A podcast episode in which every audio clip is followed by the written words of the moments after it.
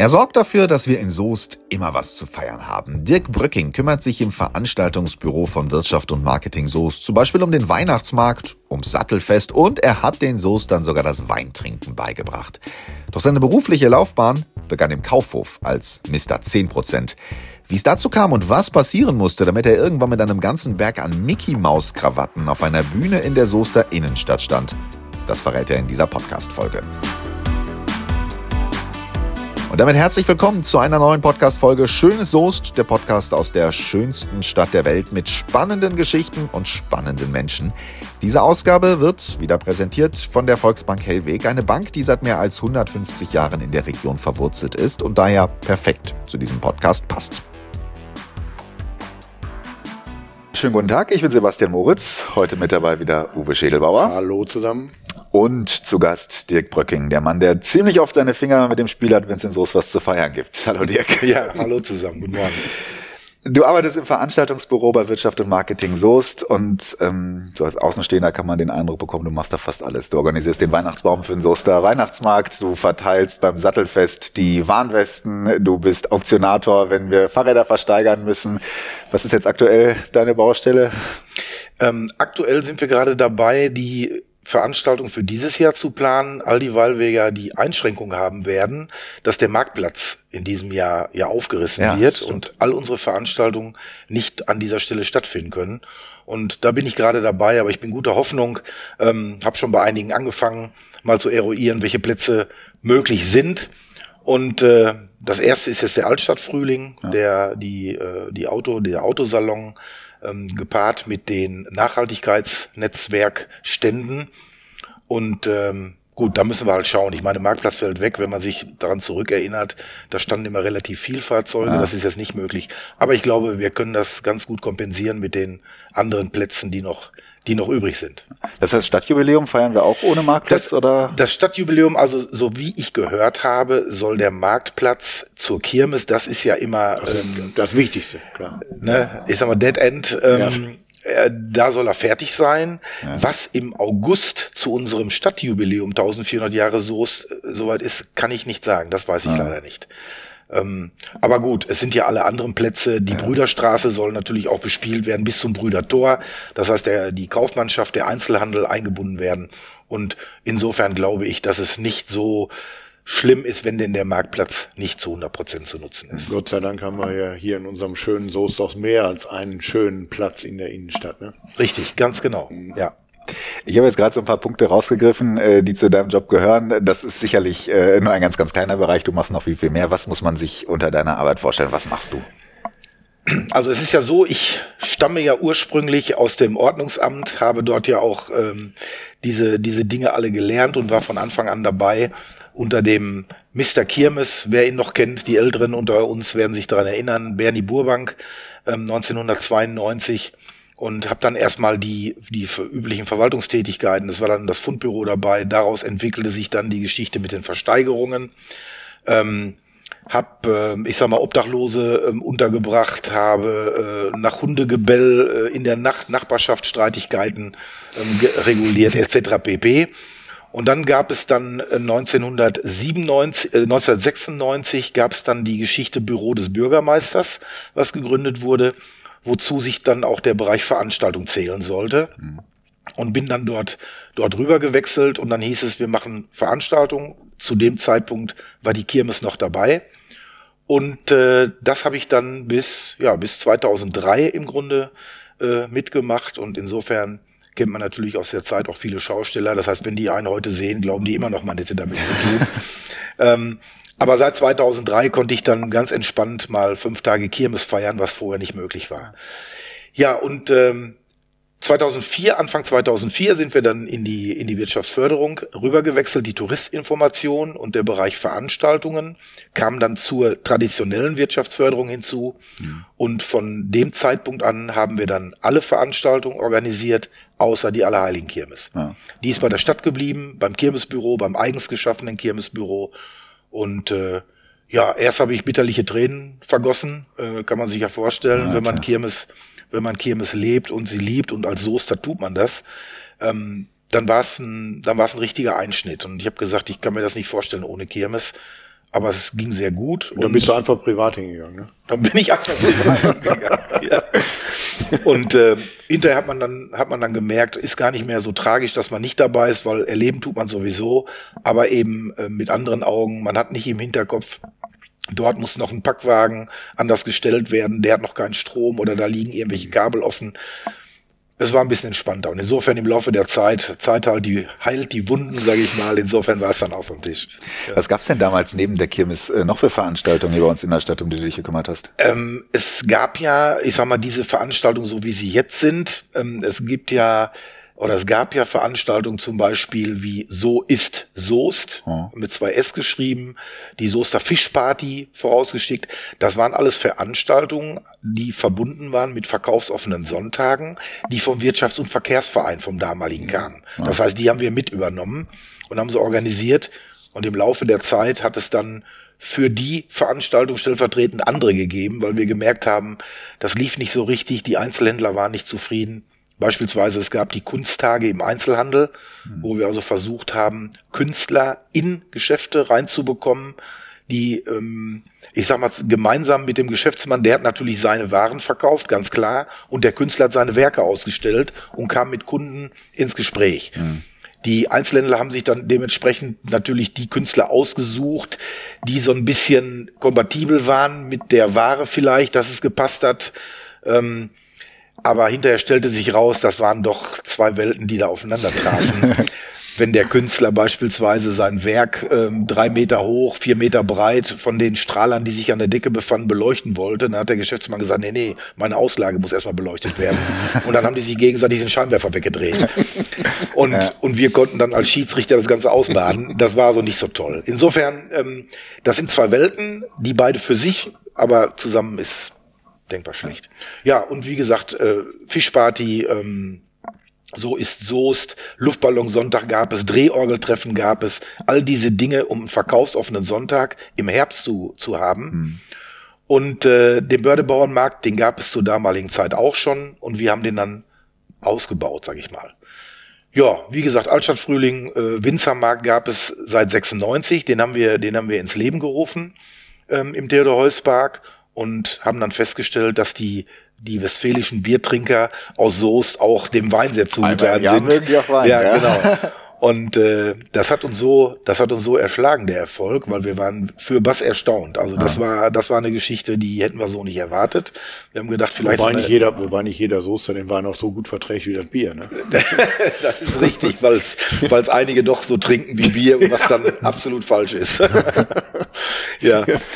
Nein, und äh, dann gab es dann diese, ähm, diese interkommunale Zusammenarbeit erstmalig ähm, zwischen der Gemeinde Welver, der Stadt Hamm und der Stadt Soest in Bezug auf das Sattelfest. Mhm.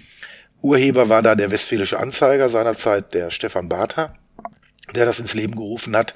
Es gab ja schon eine, eine Radtour, eine, eine Soest-Radtour irgendwie. Ich weiß den Namen gar nicht mehr konkret. Und dann hat man gesagt, warum verbinden wir nicht diese drei Städte oder Gemeinden und Städte und machen eine gesperrte Strecke? Ja. Und daraus ist es dann entstanden und mit größtem Erfolg nach wie vor. Und äh, es kommt doch nicht aufs Wetter an, die Leute fahren. Ne? Ja. Weil sie einfach 40 Kilometer gesperrte Strecke finden die ganz toll. Ja. Wenn du jetzt über Veranstaltungen sprichst, die ihr weiterentwickelt habt, fällt mir auch sofort der Weihnachtsmarkt ein. Ne? Also das ist in der Tat so. Ähm, ich sag mal, den Weihnachtsmarkt, ähm, es hieß immer, den hätte der Wirtschafts- und Verkehrsverein damals organisiert. Ja. Ähm, das war ja nicht ganz richtig. Eigentlich lag der Weihnachtsmarkt immer in Händen der Stadt Soest. Okay. Sprich Ordnungsamt, Teilbereich, Veranstaltungen. Nur wenn man eine Kirmes organisiert und zwei Wochen später fängt ein Weihnachtsmarkt an, man hat übers Jahr, ehrlich gesagt, nicht die Zeit, mhm. es so in der Qualität zu liefern, wie wir es heute beispielsweise können. Mhm. Ähm, und deswegen daran sieht man ja auch, dass das Kirmesbüro durchaus seinen Bestand hat, mhm. weil eben konkret nur um die Kirmes, die so viel Arbeit erfordert. Und auf der anderen Seite erfordert es der Weihnachtsmarkt auch, aber der war so ein bisschen hinten dran, hm. stiefmütterlich. Und das hat man auch, das hat man auch dann letztlich an der Ausstattung, an den Ausstellern gesehen. Ähm, ich will nicht sagen, das hat man nebenbei gemacht, aber es ist schon einiges liegen geblieben.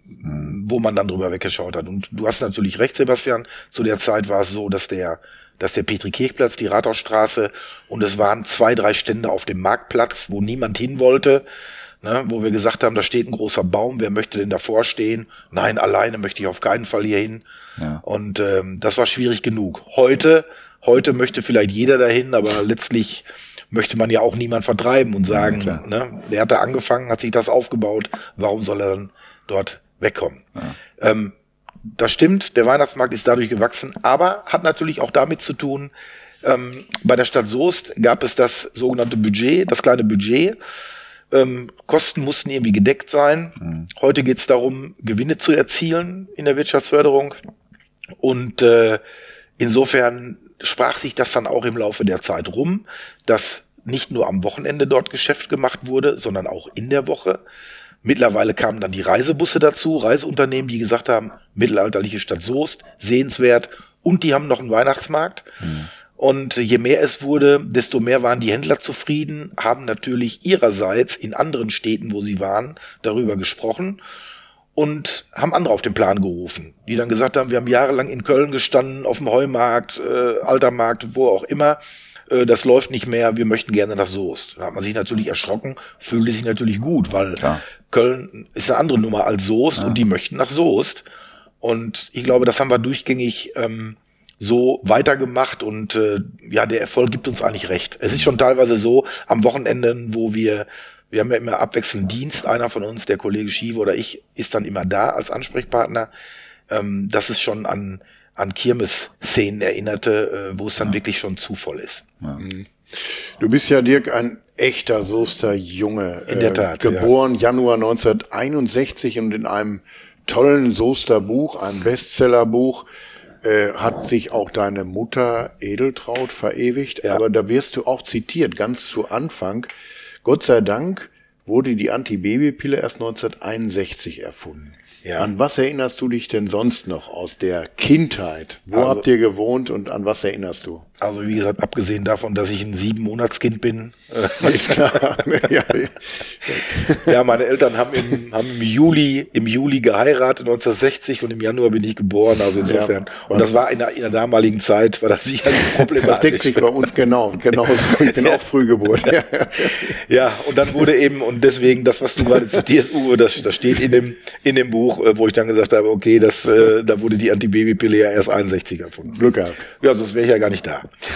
Ähm, ja, ich, du hast wirklich recht, ich bin in Soest geboren. Ähm, wir haben dann, mein Vater war bei Herlitius beschäftigt und wir haben am Bahnhof gewohnt. Die Straße gibt es nicht mehr. Dort befindet sich jetzt das Betriebsgelände der ELG. Und wir hatten da eine, eine Dienstwohnung von Herlitius im zweiten Obergeschoss und man konnte von dort direkt auf die, auf den Bahnhof schauen, auf die Gleise schauen. Und Uwe, du wirst dich erinnern, ähm, zu der Zeit gab es Dampfloks. Ja. Und ich weiß nur noch als kleines, als kleiner Junge, der dann nachts im Bett hochgeschreckt ist, weil morgens um vier Uhr dann die, die äh, Loks dann pfiffen und fauchten und hupten und ja, daran kann ich mich gut erinnern. Mein, mein, mein Vater nahm mich dann, nahm mich dann auf dem Fahrrad, wenn wir dann zu meiner Oma gefahren sind, die am Dortmundweg wohnte. Äh, schon zu der Zeit sind wir dann auf dem Fahrrad, ich vorne auf dem Kindersitz, der ja. damals noch auf der Stange war, ohne Helm ohne äh, Anhänger, ohne alles das. Und die Füße waren einfach auf zwei Fußrasten, die sich an der vorderen Schwinge befanden. Mhm. Gestürzt sind wir nie. Ich habe mich auch nie verletzt. Keine zwei Zehen verloren in den Speichen oder so? Und, nein. nein, und hat, hat auch keine Warnweste an. Also insofern, ähm, das hat damals noch funktioniert in den 60er. Ja. Aber man muss dazu sagen, der Verkehr war ja auch nicht ja. der, der es heute war. Und was mich, woran ich mich da noch erinnere, und das hat man mir da immer nachgesagt, ähm, als Dreijähriger kannte ich sämtliche Automarken. Das heißt, wenn wir auf dem Weg waren, vom Bahnhof zum Dortmundweg, konnte ich sagen, Opel Olympia, Ford Taunus Weltkugel etc. pp. Ich kannte also alle Autos. Du hast dann wahrscheinlich auf der Autobahn auch gezählt, ne? Dieses, ja, dieses, dieses Fable für, für die heute Oldtimer habe ich natürlich immer noch und immer wenn irgendwo jemand mit so einem Auto, dann bin ich ganz fasziniert und bleib da stehen. Hatte in Soest schon mal Gelegenheit mit einer, mit einer Größe aus Soest, der über etliche dieser Autos verfügt, mir die anzusehen. Und da ist schon, ja, kommt, kommt schon so ein bisschen Wehmut auf. Ja, du hast es eben gesagt, 64, 1964 im Herbst ging es dann für die Familie weiter zum Dortmundweg. Ja. Welche Erinnerungen hast du da noch dran? Ich weiß, es gibt in dem Buch auch ein wunderschönes Foto von dir als, als ganz kleines Kind auf dem Schoß deiner Mutter. Ja. ein schönes klassisches Weihnachtsfoto, Ja. so wie es früher war, Tannenbaum mit Lametta. Früher war mehr Lametta, So das war zu der Zeit Ja. so, ja. Ja, ähm, das war meine eigentliche Kindheit, denn ich sag mal, das, was ich gerade geschildert habe, bis zum dritten Lebensjahr, Weiß man nur da hat man, genau, da weiß man, da weiß man nicht mehr ganz so viel. Ähm, ja, am Dortmundweg bin ich groß geworden und der, der absolute Vorteil oder das Schönste daran war, zu der Zeit waren ja die belgischen Soldaten hier in Soest und unser Haus oder das meiner Großeltern war das erste deutsche Haus, wenn man also den Dortmundweg umfuhr. Alles andere waren also belgische Soldatenwohnungen, wo also belgische Familien beheimatet waren. Und ich bin im Grunde, wenn man so will, zweisprachig aufgewachsen, weil ich Flämisch oder Französisch, Wallonisch ähm, mit, den, mit den Kindern natürlich zu tun hatte. Was mir da aufgefallen ist und äh, was ich, worum ich sie immer beneidet habe, ähm, diese Kinder fuhren Rennräder von Peugeot oder Motobicane und da wusste man ja hier nicht dran zu kommen. Hier war halt äh, Rabeneik, äh, Görike und ich weiß nicht was. Und die fuhren mit diesen Rädern, die man vielleicht nur aus dem, vom Hören sagen oder mal auf Fotos gesehen hat bei Radrennen. Peugeot, das war schon was. Ne? Bei unseren Eltern hießen die ja auch Peugeot, ne? Polgeot. Polgeot. Ne? Ja. Aber ich wollte eigentlich in diesem Podcast keine Werbung machen. Also insofern, Nein, haben wir es, ja auch nicht. Es gibt auch nein. hunderte, es gibt auch hunderte Viele Marken. andere Autos, ja, genau. Dann gibt's noch aus dem Jahr 1967 hat deine Mutter Edeltraut die Bierquelle übernommen. Ja. Wo war die nochmal und welche Erinnerungen hast du da dran? Ja, das war, ja, das war eine ganz, ganz tolle Zeit für mich. ähm, all dieweil, also meine Mutter hat diese Bierquelle, das war ein, das war ein Vertrieb von Bier, also so wie heute in Soest auch Getränkehändler sind.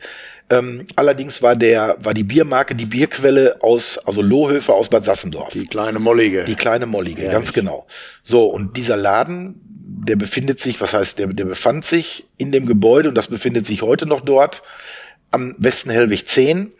In dem Gebäude ist derzeit, ich glaube, ein Kieferchirurg untergebracht, schräg gegenüber von der Volksbank.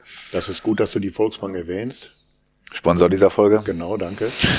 So, also Perfekt. Volksbank Hellwig ist genau gegenüber. Passt super, wusste ich nicht. Ähm, ja, und man, man sieht auch noch an dem Gebäude diese Rundbögen. Das Haus Ja. bestand aus mehreren Rundbögen. Die sind auch so erhalten worden. Das heißt, wenn man dann das Foto sieht äh, unseres Ladens damals aus in dem Buch Soest in den 60er Jahren und man stellt sich heute vor das Gebäude, wird man sofort sehen, jo, das ist es. Ne? Ja, auf jeden Fall, der Getränkevertrieb war das eine. Ähm, aber sie hat gesagt, ein zweites Standbein wäre gut. Und deswegen gab es natürlich auch da Pommes. Pommes geschüttelt. Und wenn unser eins von der Schule kam, gab es natürlich Pommes. Andere Kinder mussten dann wahrscheinlich ein halbes Jahr drauf warten, auf die nächste Kirmes oder sowas.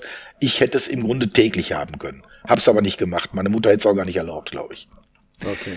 Aber du bist dann, als äh, für dich das Berufsleben begann, bist du weder Autohändler geworden noch Getränkehändler, sondern du bist bei äh, Kaufhof bist du gestartet. Genau, genau. du hast war- aber dann nicht die Pommesbude gemacht, ne? Nein, nein, nein, nein, nein.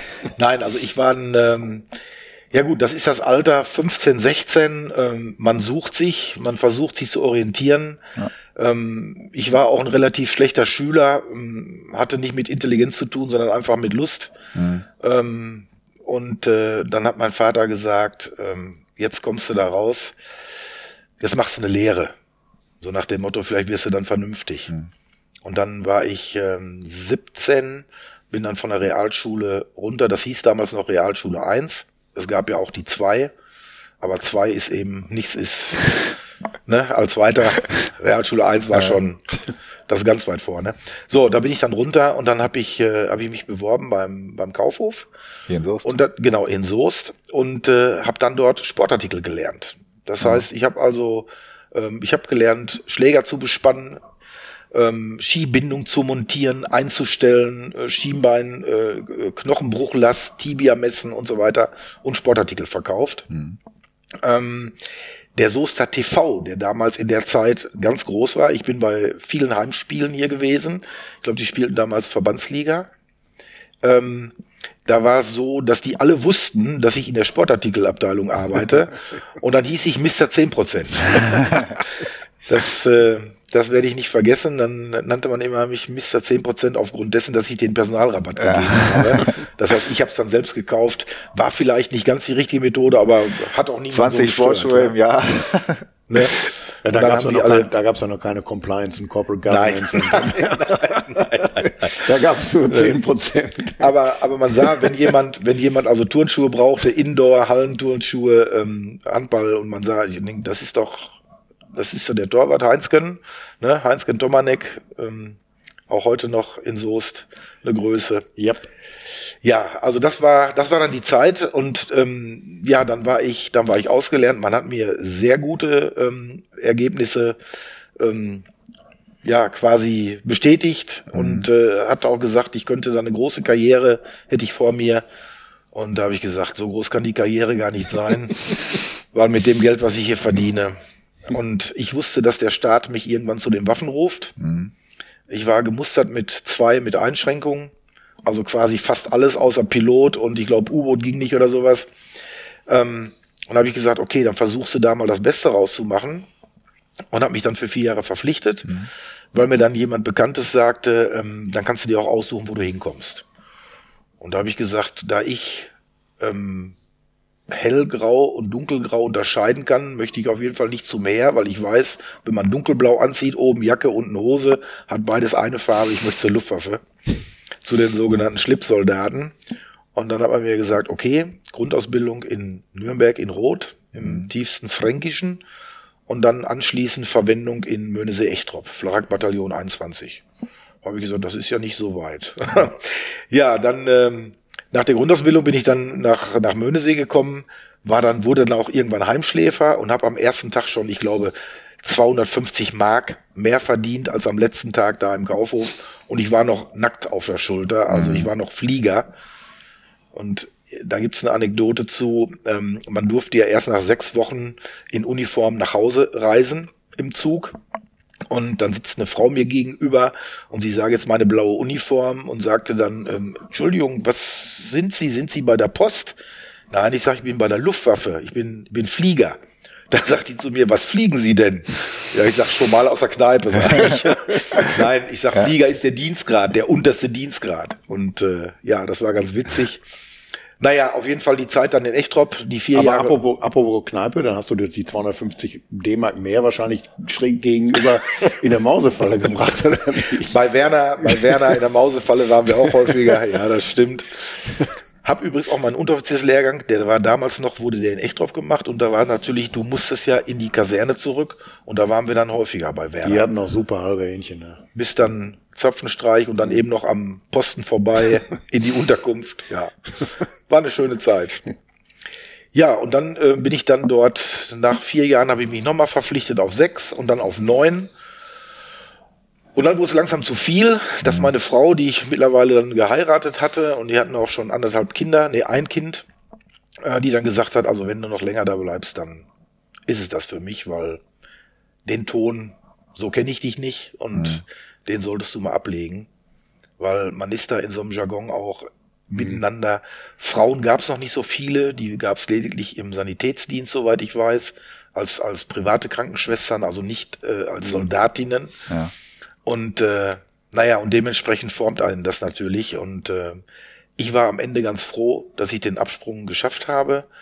Ähm, habe mich dann irgendwann beworben mit meinem guten Zeugnis, was ich dann hatte natürlich, ähm, beim damaligen Stadtdirektor Holtgräve und habe dann als 29-Jähriger mit 16-jährigen Bewerbern bei der Stadt Soest auf der Bank gesessen es gab ja mal diese sogenannte Geschichte Eingliederungsschein, wo Z12er, also die zwölf Jahre gedient hatten, ähm, von, wenn sie ein schlechtes Ergebnis hatten, wurden sie aber eher genommen als jemand, der ein gutes hatte, weil der Staat eben dafür Sorge äh, trug, dass du auf jeden Fall wieder ins bürgerliche ja. Leben zurückkamst. Den Vorteil hatte ich nicht nach neun Jahren, sondern ich war halt freier Bewerber. Mhm.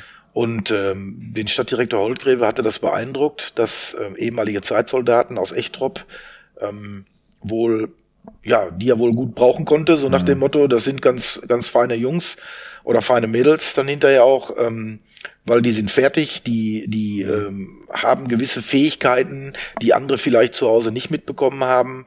Ähm, ob es jetzt Teamfähigkeit und, und also diese Dinge, weil man ja, ne, man ist ja Kamerad, man ist auf den anderen angewiesen. Klar. Und diese Sachen sind ja teilweise heutzutage Kompetenzen, die jemand nicht hat, weil er sagt, ich bin Einzelkind, ich bin alleine, ich musste nie was teilen, erstmal komme ich und dann kommt gar nichts, lange Zeit.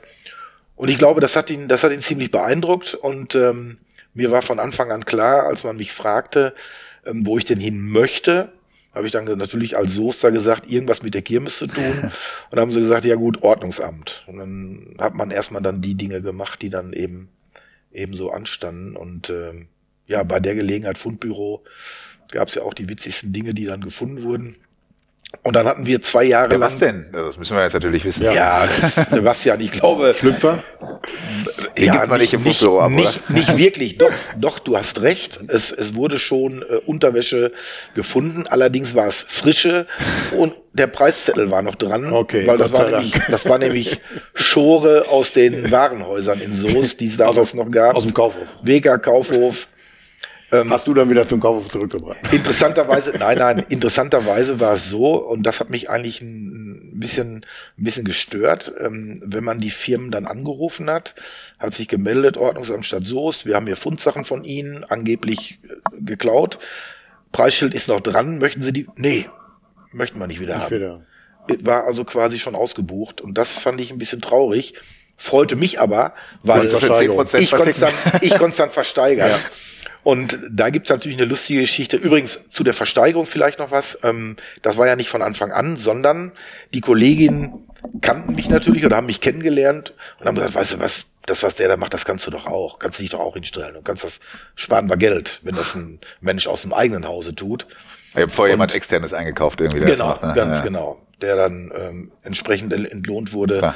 Ähm, ja, und äh, dann habe ich gesagt, ja, mach ich. Und dann war es, ich glaube, 1993 94. Ich glaube zwei Jahre, anderthalb Jahre, ja. Ich glaube ab 94 habe ich dann versteigert. Und äh, war natürlich mit großem Hallo verbunden, weil ich äh, du kannst ja keine Texte auswendig lernen, sondern du bist darauf angewiesen, was von der Masse auf dich zukommt und du kannst dann reagieren. Ja. Und das habe ich dann anscheinend ganz gut gemacht, weil die Leute es mir dann gezollt haben, indem sie dann wieder kamen und wollten zum Schluss nichts mehr ersteigern, sondern wollten einfach nur unterhalten werden. Daran ist es dann letztlich dann auch äh, am Ende gescheitert, äh, weil, weil es gesagt wurde, der Aufwand steht in keinem Verhältnis zum Ertrag. Mhm. Und äh, dann gab es eine Geschichte, da hat jemand äh, zur Allerheiligen Kirmes, es gab mal eine Zeit lang in den 90ern, da gab es so lustige Mickey Maus Krawatten. Mhm. Waren übelst bunt, übelst bunt, mit Goofy, ja. Donald Duck und äh, Mickey Maus, mit allem drum und dran, alle einzeln verpackt und der Händler hat die auf der Allerheiligenkirmes schwarz aus dem Koffer verkauft. Hatte natürlich keine Genehmigung, wurde einkassiert und die Sachen wurden dann quasi beschlagnahmt. So, und ich musste jetzt sehen, dass ich die Krawatten los wurde. Und wenn ich dann ein Fahrrad hatte beispielsweise, wo, ähm, ich sag mal, unten war, äh, unten war keine Luft mehr, aber oben war es gut, so nach dem Motto. Und äh, Schaltung war defekt und vielleicht kein Lenker, kein Sattel, keine Ahnung. Da habe ich gesagt, okay, Sie kriegen noch eine Krawatte dabei. Gesagt, nee, will ich ja. Okay, Sie kriegen zwei Krawatten dabei und so weiter. Also das war dann immer Verhandlungsmasse. Oder ich habe dann gesagt, äh, Sie kriegen die Krawatten, das Fahrrad kriegen Sie dazu, so nach dem Motto. Ne? ja. Aber schade, dass, also die hat's ja offenbar Spaß gemacht. Ja, schade, dass das riesig, vorbei ist. Ne? Also. Riesigen Spaß hat's mir gemacht, weil äh, weil ich gemerkt habe, dass ich auf die Leute reagieren konnte ah. und ähm, ja teilweise, man muss natürlich schauen, ich sag mal, wenn man das ähm, Herz auf der Zunge trägt, ist es teilweise dann problematisch, weil die Öffentlichkeit doch so groß ist, wenn man, wenn einem dann was rausrutscht. Aber ist mir glücklicherweise, ich glaube, vielleicht ein einziges Mal, wo ich dann gesagt habe, okay, muss beim nächsten Mal besser aufpassen, dass du niemanden hier beleidigst oder sonst wie. Aber im Großen und Ganzen kam es super an und die Leute waren happy. Und ich werde heute noch teilweise angesprochen in der Stadt Wann machen Sie wieder eine Versteigerung? Ich sage, in diesem Leben nicht mehr, glaube ich. Hast du zur richtigen Zeit dann aufgehört? Heute würdest du wahrscheinlich schnell einen Shitstorm kriegen, ne? Weiß ich nicht, keine Ahnung, keine Ahnung. Ich würde ja niemanden äh, diskriminieren wollen oder oder sonst wie. Aber ich weiß genau, was du meinst. Wenn man eben impulsiv ist, dann rutscht einem schon mal was raus, wo man vielleicht mal aneckt, aber so what. Ne? Ja. ja. Ich sag mal, dann, wenn dann, wenn dann Dinge zum Beispiel oder BHs ne, die irgendwo als Schore liegen blieben, wo ich dann den Damen angeboten habe, ich sage, sie können es auch gerne hier eben anprobieren. Ja, das, der du natürlich heute sagen. schon, ja, ja, das ist dann schon nicht mehr. Das wäre dann heutzutage ja, schon. Ja, das würde zumindest gegen die, vielleicht die, die Wokeness-Leute äh, ja, schon irritieren, ja. ja. Ich komme noch mal einmal kurz zurück auf deine, auf deine Reise hier durch Soest. Wir haben ja angefangen, 61 hatten wir ja schon. Wir hatten das auch am Dortmundweg, die Episode. Dann waren deine Eltern am Rotatweg noch, da warst du, glaube ich, mit bei. Ja, okay. richtig. Ja. Und dann ist ja irgendwann ist ja dein, dein Vater verstorben und deine Mutter ist wieder zurückgezogen an den Dortmundweg. Richtig. Dahin bist du nicht zurückgegangen, sondern du bist dann irgendwann nach Amten gegangen. Hat das genau. nur daran gelegen, dass du mit dem äh, Namen Dortmundweg, mit dem ersten Teil des Namens vielleicht Probleme hattest irgendwann? Ähm, das ist der Punkt, an dem das hier kippen könnte. ja, ja, also, also ich finde dann, wir, wir sind sonst immer oft schwarz-gelb hier. also wenn ich, wenn ich, äh, wenn ich dir jetzt erzähle, dass meine Großeltern ja 1958 das Haus gebaut haben ähm, und mein mein Onkel, also mein jüngerer Bruder des Vaters, ähm, auf der Glückaufkampfbahn Würstchen verkauft hat, ähm, dann war schon da damals dieser Konflikt am Dortmundweg. Der Onkel, der hieß nochmal? Friedhelm. Friedhelm, ja, weiß ich doch. ja, also das war das war eh ein Problem. Aber ähm, zu der damaligen Zeit als Kind ähm, hat es mich nicht so gestört. Da gab es den Münsterweg, den Osnabrückweg, also gab es auch einen Dortmundweg. Und das war das war damals kein Problem. Mhm. Und heute wird es ja auch nur als Spaß dann entsprechend äh, herbeigezogen. Nein, also ich bin dann definitiv ähm, zum damaligen Zeitpunkt, das war 1981, soweit ich 82 nach Ampen gezogen zu meiner jetzigen, heutigen Ehefrau, die äh, da eine Wohnung besaß und ich habe mich dann da reingesetzt. reingesetzt. In das gemachte Nest. In das gemachte Nest. Und äh, wenn man heute überlegt, dass das über 40 Jahre her ist, dann bin ich eigentlich mehr Amper als Soester, noch, wenn man so will ähm, fühle mich auch da sehr wohl, aber bin nach wie vor ursprünglicher Soester, ganz klar. Das merkt man auch ganz deutlich. Und zu deinen Hobbys gehören Schützenverein, Skat spielen, Fußball. Fußball hat sie, glaube ich, gesagt, passiv. hauptsächlich passiv, ja. Haben wir eben auch schon gehört. Jetzt sind das ja alles drei Sachen, die man auch verbindet mit äh, dem Genuss von mehr oder weniger geistigen Getränken, oder? Du bist ähm, also schon, bist auch schon einer, der gerne mal feiert, sag ich mal. Also ich bin ein sehr geselliger Mensch. Ähm, und äh, ja, das zeigt ja. Wobei, wobei Skat ist ja nicht gesellig, sind ja nur drei Leute, die das spielen. Ja, ja aber es kann auch gesellig werden. Das kann, kann auch gesellig man, werden. Man ja. kann es übertreiben, man zählt ja. alles mit oder man macht es gesellig. Ne? ja. Und wir waren eben schon beim Fußball. Möchtest du denn noch gerne was loswerden, äh, Fußball? Du hast du gesagt, passiv. Äh. Ja, ich bin ja eingetragenes Mitglied in diesem Traditionsverein, der 1904 gegründet wurde ähm, bin ich auch stolz drauf, egal wo auch immer diese Mannschaft steht, in welcher, in welcher Liga aktuell. Ähm, aber ich glaube, das sind alle Schalker. Man sagt ja immer einmal Schalker, immer Schalker. Und ich habe immer gesagt, selbst wenn die auf Asche spielen, machen wir denen die Hütte voll. Ähm, andere Vereine sind ja dann immer froh gewesen, auch beim, beim ersten Abstieg in die zweite Liga äh, in den 80ern, wo die gesagt haben, Schalke kommt, haben sich die Hände gerieben, weil jetzt die Hütte endlich mal voll wurde. Und ich glaube, Schalker sind alle so positiv bekloppt. Deswegen, das ist gar nicht so ein Satz, den ich jetzt erfunden habe, sondern das wird so sein. Selbst wenn die vierte Liga spielen, sind die Plätze dann voll, die Aschenplätze. Wir, und wenn ich wir sage, meine ich natürlich Borussia Dortmund, waren ja 2005, standen ja schon am Abgrund die Molsiris-Krise damals da und dann hätte es ja auch, man hätte ja auch durchaus sich in der C-Kreisliga Dortmund wiederfinden können. Aber auch da kann ich das nachvollziehen, wie viele Leute gesagt haben, wäre mir ganz egal, wären wir alle hingefahren. Ja. Wäre wahrscheinlich das erste C-Kreisligaspiel vor, vor 60.000 gewesen. Aber so bescheuert sind die im Ruhrgebiet. Ne? Das ist so, ja. Und da, und da tun sich beide Vereine auch meiner Ansicht nach nicht viel. Ähm, ich glaube, da haben wir, da haben wir die gleichen, die gleichen Wurzeln irgendwo. Ähm, werden jetzt vielleicht einige Ultras nicht so gerne hören, aber das, das ist so. Also von der, von der, von der Art oder von, den, von der Sorte der Fans her ist es, kann man es definitiv vergleichen. Ja. Und es ist ja sogar so, wir haben ja sogar eure Farben getragen und ihr habt ja unsere Farben, ja. Farben getragen in den Anfängen. Das darf man ja auch nicht vergessen. Und es war ja auch so, dass, dass bei der deutschen Meisterschaft 58 ganz viele Dortmunder dabei waren, das bejubelt haben, genauso wie Schalker vorher dann oder auch hinterher dann bei den, bei den äh, Dortmundern ähm, zu Gast waren. Irgendwann ist das gekippt ich kann mir gut vorstellen, dass es die 80er waren. Die 80er waren üble Jahre. Zu der Zeit bin ich auch nicht ins Stadion gegangen. Das stimmt, da, ähm, bin ich auch nicht, ja. ja. Da musste man um sein Leben fürchten. Ja, genau. Die Menschen, die dort damals unterwegs waren, sind heute auch Großväter ganz ruhig, erinnern sich mit Grausen daran an die Zeit. Aber ich glaube, das war schon ganz schlimm und da ist es, glaube ich, gekippt. Ja. Da Das wurde dann- nochmal besser Mitte der 90er Jahre, damals Ja. 97 ihr UEFA Cup, wir haben die Champions League, Ruhrpott. das war Ruhrpott zusammengestanden, Genau, genau, Aber dann ist auch irgendwann wieder mal, ja, Ja, dann wurde es wieder sauber getrennt. aber wir sitzen hier schön in aller Ruhe So. am Tisch. Auch das funktioniert. Hör mal, ich, ich trinke sogar deinen Kaffee. Wer weiß, was da drin ist. Übrigens, danke nochmal dafür. Ja, gerne. Dirk Bröcking, vielen Dank, dass du heute bei uns warst. Gerne, Sebastian. Sensationell, sensationell. Dankeschön. Und noch mehr Geschichten aus unserem schönen Soest gibt's im Online-Magazin alle zwei Wochen oder hier im Podcast. Wer da nichts verpassen möchte, abonniert am besten beides. Ich bin Sebastian Moritz. Bis bald.